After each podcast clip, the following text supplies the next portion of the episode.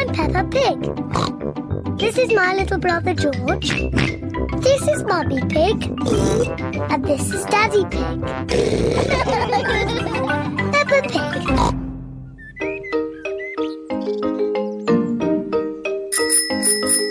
Bicycles. It is a lovely sunny day, and Pepper and George are riding their bicycles. That's a fine pumpkin, Daddy Pig. Daddy Pig is very proud of his pumpkin. Pumpkins are the only thing I can grow. Probably because I love pumpkin pie. Come on, George. Danny, Susie, Rebecca. Pepper and her friends Danny Dog, Susie Sheep, and Rebecca Rabbit are riding their bicycles.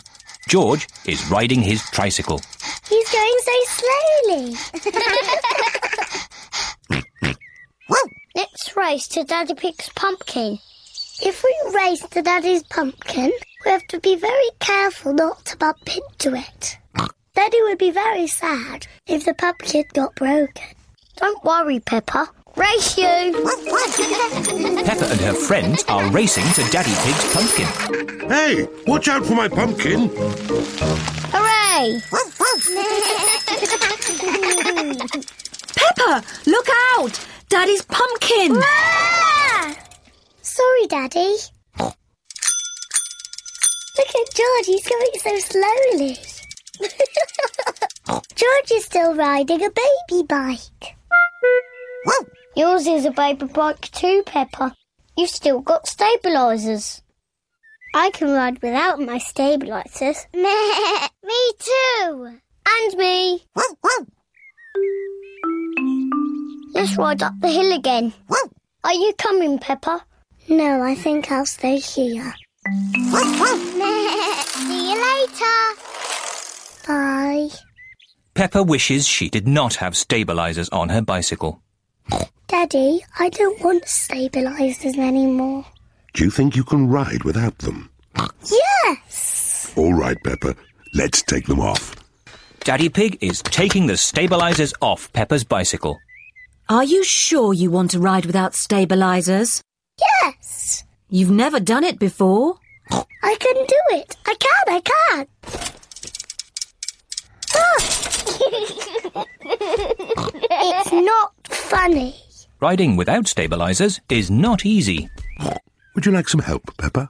Yes, please, Daddy. All right. Ready, steady, go! Don't let go, Daddy. Don't worry, I've got you. You're doing really well, Pepper. Hold on, Daddy. Just keep pedaling. Pepper is riding on her own without stabilizers. Daddy, you let go. You've been cycling on your own for ages. Have I? You're really very good at it. Am I? Oh, I can do it. Look at me, look at me. I can ride my bike properly. Daddy, Susie, Rebecca, look. I don't need my stabilizers anymore. Look at me! Hooray! Race you to Daddy's pumpkin! Whee! Pepper, look out, my pumpkin. I'm going to win! Pepper isn't looking where she is going. Wow! Whoops! Oh dear.